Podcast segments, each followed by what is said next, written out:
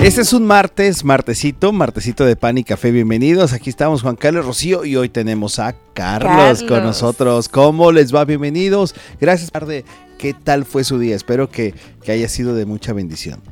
¿Cómo está Merros? Bien, pues contento que también se sigue uniendo a este programa, Carlos. Pensé que también ya le habían dado.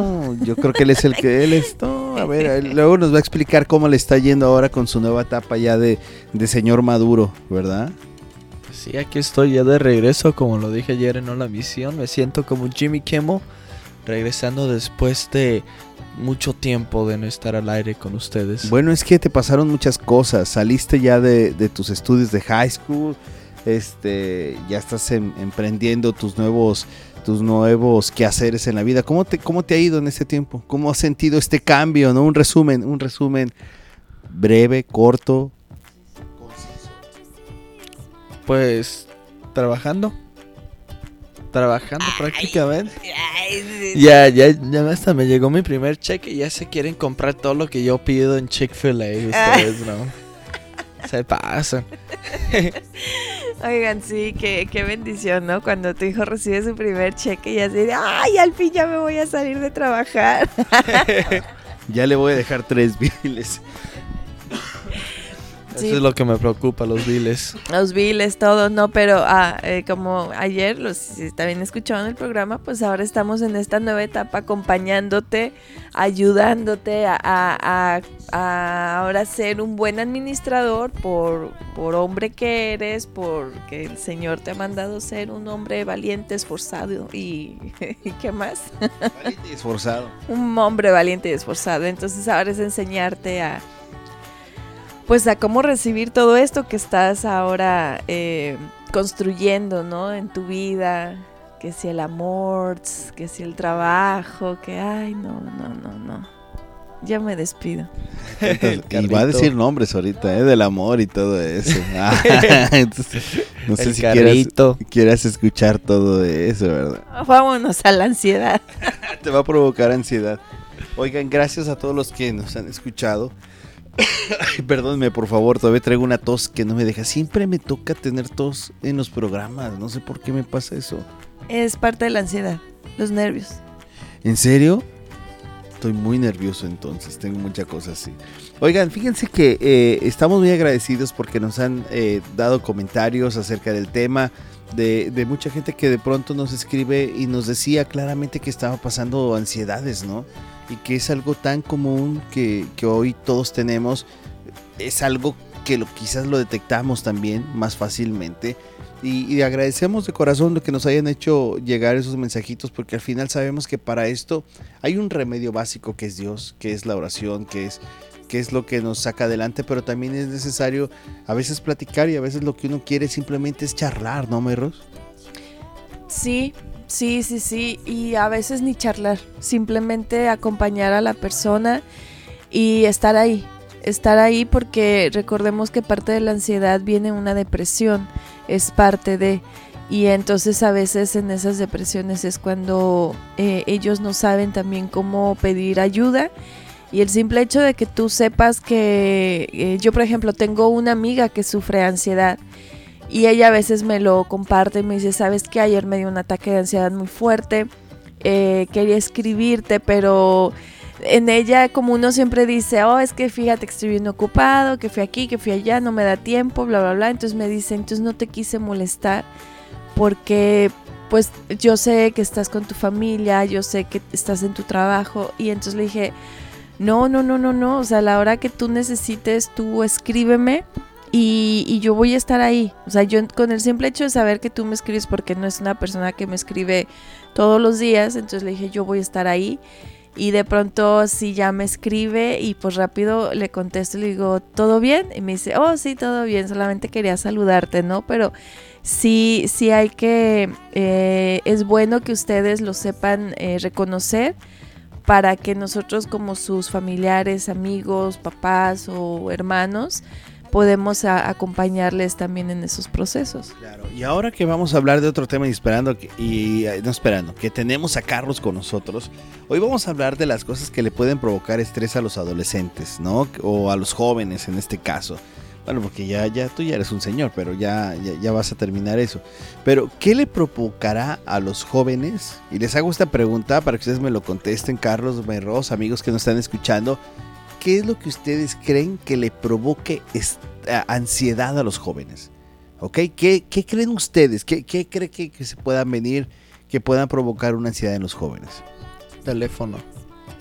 Ex, eh, bueno, iba a decir exámenes, pero mejor eh, escuela.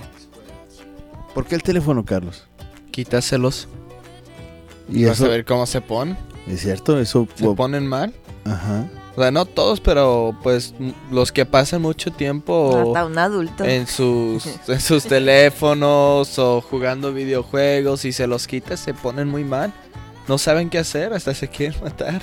Bueno, y es que hemos Ay, visto... como la pobre paloma del domingo. Ay, esa historia de la Mataste mamá. a la paloma. Necesitaba ayuda, la paloma necesitaba a alguien que Yo hablara creo que le con quitaron su la teléfono a pobre la paloma, paloma. y tú, y tú dijiste, no, No voló.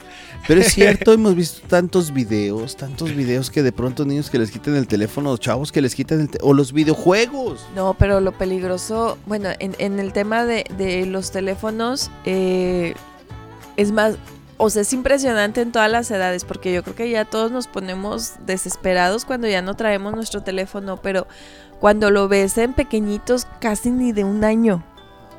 Ahí sí, yo creo que sí es como de, de mucha preocupación, porque el que el bebé te esté manipulando con su puro llanto de ¡ah, ah, ah! y el teléfono te lo esté pidiendo. Ay, perdón el sonido si se escucha fuerte. Parecía como una guacamaya eso. la, la paloma muriendo. Ah, Pero sí es preocupante ese, pero ya en jóvenes, que ahora está el famoso castigo de te voy a quitar el teléfono si no haces esto, si no mejoras esto, si porque no me ayudaste en esto. Y, y este, y ustedes cómo lo vivían o cómo lo viven en la escuela cuando llega ese compañero que no trae teléfono. ¿Cómo es su vida sin Sí, teléfono? nos reímos de, de ese compañero. Nos burlamos del compañero. Le decimos, ¿qué pasó? ¿Por qué te quitaron el teléfono? Y pues, ves, todos están en el teléfono y pues el compañero ahí sentado, sin su teléfono. Yo tengo un amigo así, que eh, todavía le quitan su teléfono. A sus 18. wow. Fíjense que eso de quitarle el teléfono o el miedo a quedarse sin teléfono es un trastorno que se llama nomofobia.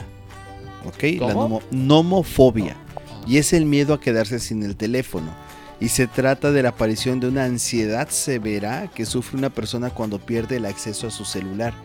Eh, fíjense que hay una encuesta, eh, una reciente encuesta a mil estudiantes en Corea del Sur, por cierto, hablando de Corea del Sur, donde el 72% de los niños de 11 a 12 años, escuchen esto, eh, 72% de los niños de 11 a 12 años poseen un teléfono, ¿ok? Y pasan en promedio 5 a 4 horas del día en ellos. Este estudio encontró que el 25% de los niños son adictos al teléfono móvil, los teléfonos supuestamente inteligentes, ¿verdad? Y fíjense que en Asia y sus 2.500 millones de usuarios de teléfono pre- prevén, eh, por ejemplo, que de pronto ellos sienten una ansiedad en, número de porcentaje porque les quiten el teléfono a- a estas edades, a los niños, y eso se convierte como en una adicción digital. Y ellos están siempre en, sus teléfonos ahí mandando mensajes con sus amigos, familiares. Pues a los eh, que teníamos acá, que de estudiantes internacionales en la escuela, ellos sí, siempre estaban en su teléfono con amigos o familiares escribiéndose todo el tiempo. A ellos les gusta platicar mucho. No sé cómo le hacen, pero les gusta eh, estar platicando todo el tiempo. ¿no? Fíjense que, a ver, aquí hay unos pequeños test que dicen eh, si eres un adicto al teléfono o no, ¿ok? A ver, ahí les va. Constantemente, sí, van a decir sí, revisan su teléfono sin ninguna razón. ¿Ya? Sí, es más, ¿Sí? de hecho, hasta cuando checo la hora, lo veo y lo dejo y luego dije, y no vi la hora. y lo tengo que volver a checar. ¿Te ha pasado a ti, Garo? Sí, todo el tiempo tienes que estar checando. Ok. El clima también. ¿Te sientes ansioso o inquieto si piensas que no tienes tu teléfono? Sí, todos. Ah, si no tengo mi teléfono, pues es que yo ya lo he olvidado y digo, bueno, pues de modo. pues ya qué hago. Eh, así como un extremo no, creo que todavía aguanto un ratito. ¿Por qué me pides mi teléfono para platicar con alguien cuando se te olvida el tuyo? No, eso me pasó cuando se me descompuso mi teléfono, que duré como dos semanas sin teléfono, ahí sí les dije que cualquier cosa se comunicaran al tuyo y así. Pero yo creo que ahí sí sufrí un poquitito más, pero creo que creo que todavía salí ganona. Bueno, y aparte yo creo que nosotros ya estamos más en comunicación con nuestros hijos y mientras uno de los dos tenga teléfono, ya, ya estamos, estamos comunicados, ¿no? Sí, yo creo que la parte que me afecta es que como yo sí mando memes a mis hijos, pues nadie me mandaba memes. y, lo- y los reels. Es parte de mi vida. Y los reels. Yo siempre recibo los míos. O si no, son así noticias que están pasando alrededor Sí, del mundo. Por ejemplo, Sofi me manda recetas que quiere hacer, el otro día me mandó una de bombones con chocolates o experimentos que quiere hacer. Con Camila yo la molesto y ella y ella acepta que la moleste. Entonces, cuando no tengo mi teléfono, pues no tengo cómo comunicarme con ella. A ver, ahí les va este. Yo creo que sí, este es muy común. Mira, nunca sabes. A ver, Pero ventaneate tú también, mi amor. no, yo soy Sí, de la entrevista. Cuando me toca sabes. entrevistarme a mí, ya me ventanearé. Nunca sabes lo que me va a llegar a mí. ¿Por qué? O si es este. La foto de las decoraciones de Halloween de una casa. O un meme. Como. eh, cuando descubro que mi familia comió algo rico mientras yo no estaba. O simplemente noticias así como ayer me mandó una que alguien se subió eh, o a arriba la de, de, Santa Mónica en de el la pier. De esta rueda Ah, no, grande. de la rueda de la fortuna. Sí, se subió y tuvieron Eh, que evacuar toda. A toda la gente de- en el pier de Santa Mónica. Órale, eh, pero se subió así, escaló. ¿sí? ¿Sí? a la rueda. Sí.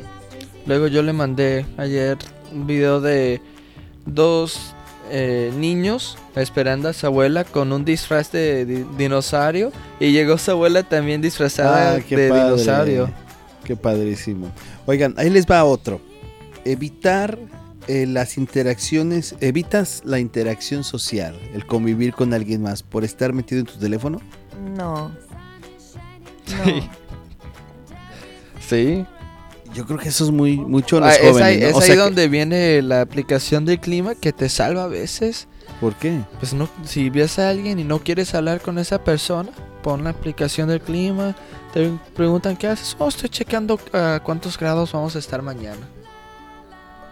Oh, ok, o sea, de, pones de pretexto que estás ocupado en tu teléfono para no sociabilizar. No, al menos que venga alguien que no. Ah, entonces sí lo usas. Pues sí. Entonces sí lo estás usando, ¿verdad? Conozco- yo conozco a una niña que hasta se va al baño para no sociabilizar. Ya sé, no necesita el teléfono, ¿verdad? Ahí les va esta. Esta yo creo que ya es bien extrema. Pero se despiertan a la mitad de la noche para revisar su teléfono. No, ay, sí, no, mi sueño es sagrado. No. Es más, así suene mi teléfono, yo no me despierto a checar quién es. No, no. No, al menos que te levantes a hacer del baño y cheques la hora ya. No, no, yo ni eso, fíjate. Es, es, o sea, de verdad para mí el teléfono en la noche es como, no lo voy a ver. Y si es una emergencia y yo no les contesto, ya saben que le llaman a mi marido. Entonces, no, no, yo no. o sea sí que no. ya, ya respondes ah, por papi, que él sí se levanta a ver su teléfono. Es, él sí. Sí. No, yo no me levanto a ver mi teléfono. No, no, no, no, no. Es más, y si tengo insomnio, no soy de las que agarro mi teléfono para quedarme ahí a ver a qué horas me vuelve a agarrar el sueño. O sea, no, yo sí en la noche, y no es que tenga una ley conmigo o un pacto de no lo tengo que hacer, sino no porque pierdo oportunidad de sueño. Entonces, ahí sí yo no, no, no, no. Y si veo la hora es por medio de un reloj y ahí ahorita me lo desconectaron, pero no. ¿Qué? Bueno, yo no es que me levante así como que, ay, deja checo mi teléfono. Pero quizás la costumbre cuando uno va al baño de checar el teléfono, de la costumbre de estar checando las noticias o algo, eso, eso ha quedado. Pero no, no de que te levantes y a medianoche lo revises. Quizás eso ya es bien extremo, pienso yo, ¿no? Yo pienso que sí, de pronto eres como de los que... es que tú sí te levantas constantemente en las Sí. noches. Sí, pero no a revisar mi teléfono. Pero aprovechas y lo revisas. yo, yo reviso para ver cuánta, cuánto tiempo tengo para dormir. Bueno, es que tú pones seis alarmas en la noche. Tú estás No, ya mal. no, ya no. Ya no, no, no, ya- no, ya me y yo no, es que yo no puedo ver la hora porque qué tal que si me quedan cinco minutos, entonces Sí. para mí cinco minutos todavía en mi mente los puedo hacer cinco horas y ya veo cinco minutos y es así como que, ah, no, No, yo no, sí pues, no, yo Como sí yo, me, cuando me levanté vi que ya eran las 6.59 y dije, ah, pues ya para qué me duermo. bueno, ahí les va otra. ¿Ha empeorado el rendimiento en la escuela o en el trabajo por estar mucho tiempo en el teléfono? no. A mí me ayuda. Sí, ayuda. Ayu- si sabes usarlo bien, te ayuda. sí. Por eso todos, todos los chicos pasaron las clases durante la cuarentena. ¿Por qué? Ah, pues es que su- saben usar su teléfono bien. Para las respuestas. Cuando- o- sí. Y ahora es más fácil porque ya no tienes que escribir las, este, las preguntas. Puedes poner ahí, si, no sé si sirven los Samsungs, creo- que sí, ya Sí. están igual. Sí, Pero yo, bien. las preguntas que yo no sabía las ponía ahí, tomaba la foto y ya luego solo presionas donde tiene el escrito y ya te lo copia. O sea, puedes subrayarlo, copiar, ir a Google, pegarlo y ya busca la respuesta. Es lo que no entiendo. Entonces, ¿por qué aún existen bajas calificaciones? Eso ah, es pues lo que ya, no entiendo. porque en los exámenes no te toca usar este el teléfono. Lo- Luego les paso un tip cómo hacerlo. Ay, sí, el Apple Watch. Ah, ah, Algunos sí usan su Apple Watch en los exámenes.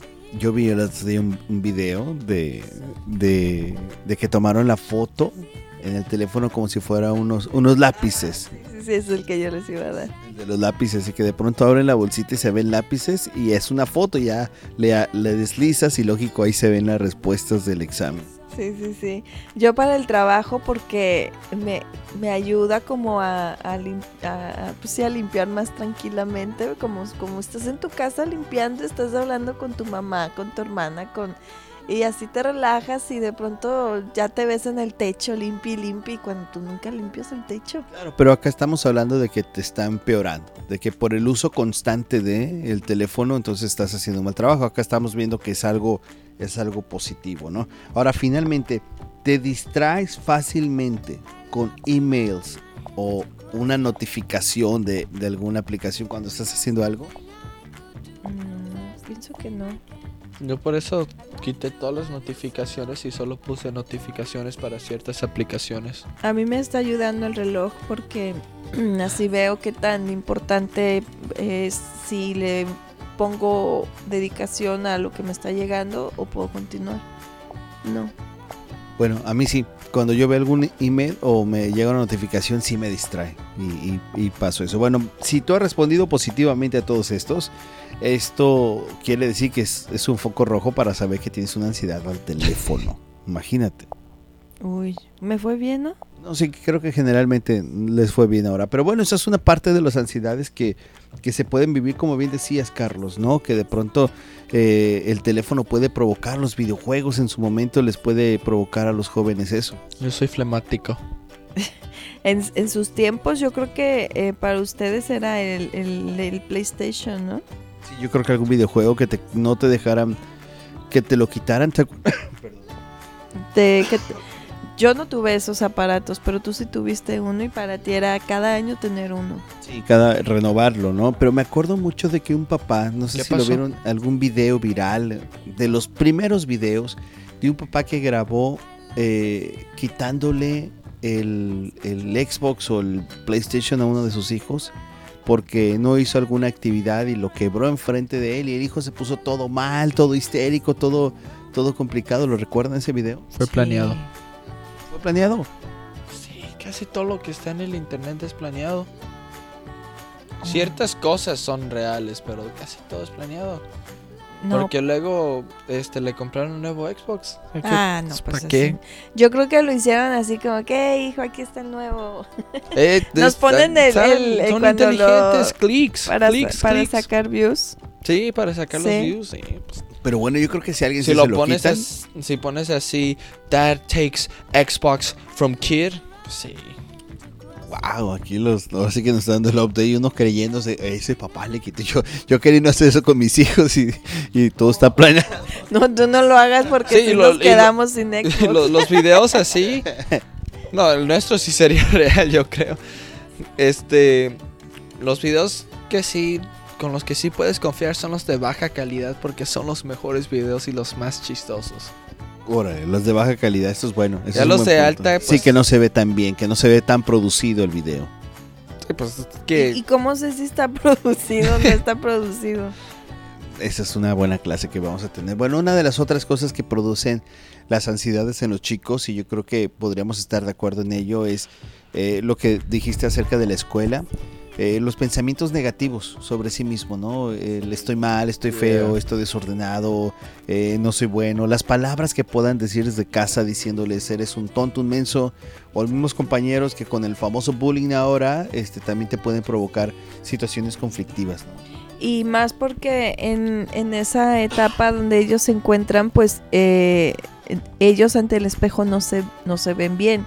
Hay una, un testimonio de una persona que estaba llenita y pues el bullying de la llenita del salón, ¿no? Ya ven que siempre hay uno en el salón. Y de pronto eh, para ella fue así de, no, ya no se van a burlar de mí. Y empezó a, a ser bulímica. O sea, eh, empezó a, a- a irse por ese camino, adelgaza y pues ahora es la flaca.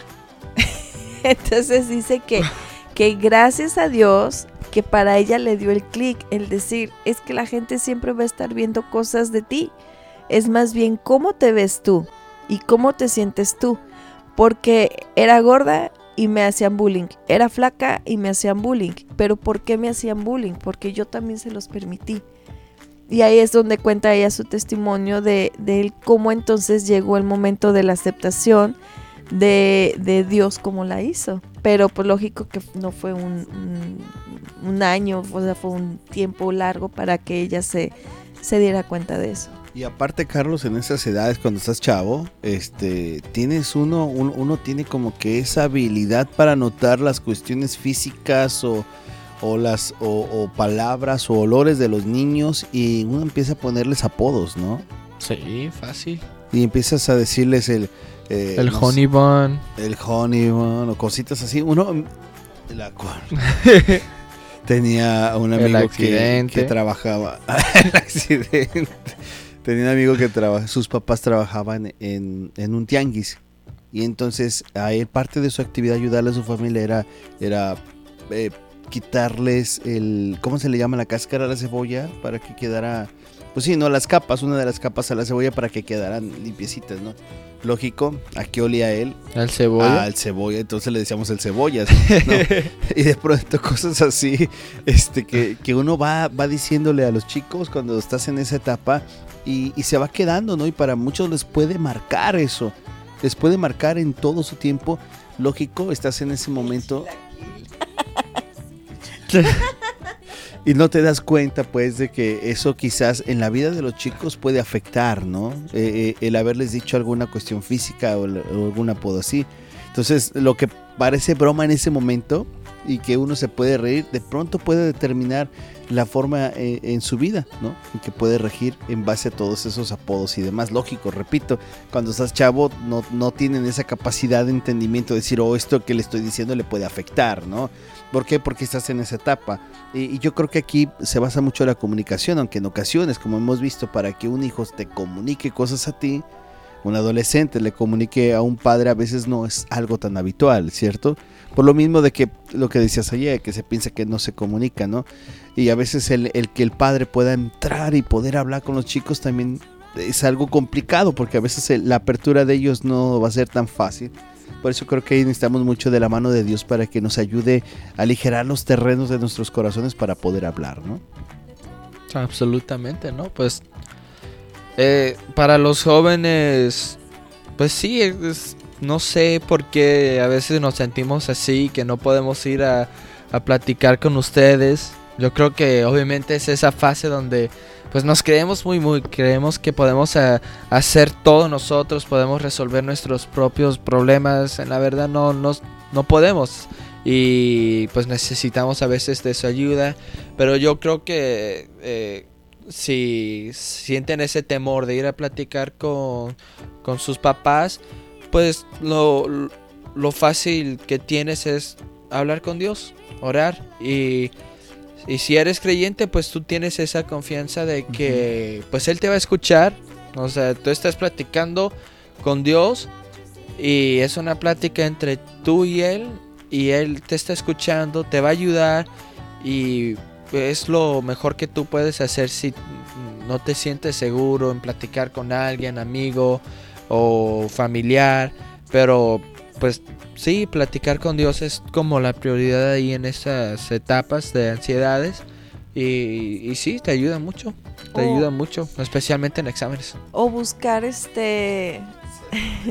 o también buscar, ¿no? El, el, Espero que todos los que nos estén escuchando tengan su grupo de jóvenes, asistan a, su congregación, porque ahí también pueden encontrar ayuda con sus líderes, ¿no? El, el, porque a veces el joven o le da pereza acercarse a los papás porque es que si le cuento me va a contar yo a mi a tu edad yo la la la no y a ustedes todo ese show les da flojera y este o les da temor porque no es que me va a regañar porque lo, lo que hice o no sé. Entonces son muchas cosas las que ustedes eh, aparte sienten que somos sus enemigos, que no les entendemos, que no les queremos escuchar o, o, entonces siempre busquen, busquen ayudas si de, de, verdad nosotros no estamos tan abiertos porque también hay que aceptar que a veces uno como papá no está listo para escuchar y, y sí, de verdad les dices, ah, ya vas a empezar con tus ta ta ta ta ta y empezamos con los insultos eh, empezamos a lo mejor con los gritos, con golpes a la mesa, a las paredes y pues por eso el joven, ¿cómo va a venir a acercarse a ti papá a platicarte lo que está pasando si tú estás con reacciones eh, violentas, ¿no? Entonces sí. buscar siempre una buena guía. Eh, ustedes en la escuela a veces nosotros mismos les decían vayan con sus pastores o vayan con no sé, yo, yo recuerdo mucho a, sus líderes, a, a, Rafa y Casey, que son unos, unos, un matrimonio extraordinario. Y, y, donde tú le das gracias a Dios que les esté poniendo personas que, que ustedes pueden correr a ellos y que no porque corran a ellos nosotros vamos a ir después. ¿Qué te dijo? ¿Y qué te le dijiste? ¿No? O sea, confiar, confiar en las, en las relaciones que ustedes tienen con, con esas personas y que yo creo que también algo que ayuda mucho ya para terminar el programa es es que hagamos mucha comunión con familias, ¿verdad? Eh, por ejemplo, a nosotros nos ha servido bastante el que tenemos hermanos en la fe que pueden ser de confianza para nuestros hijos. Y son, eh, en las iglesias eh, se da mucho el, tío, ¿no? El tío, la tía. Y, y, es padrísimo porque sabes que tu hijo puede tener interacción con ciertos hermanos sabios que sabes que se les pueden acercar, que es más fácil acercárseles a ellos y contarles que, quizás a sus propios papás. Y entonces está padrísimo que sea un consejo sabio, ¿no? Que puedas obtener ahí. Sí, así es que pues esperamos que este programa haya sido de bendición. Ahora como siempre con el jovenazo que nos acompaña y que nos abre un poquito más. Eh, compartan, compartan este programa, aunque no les haya gustado, compartanlo, compartan misión si lo escuchaste por emisión 316, esta aplicación que tú puedes bajar y que todo el día estás teniendo una programación eh, muy linda porque te, te, ayuda a conectarte más a, a quién es Dios, quién es Cristo. Y si nos estás escuchando por las otras aplicaciones, pues también compártelo.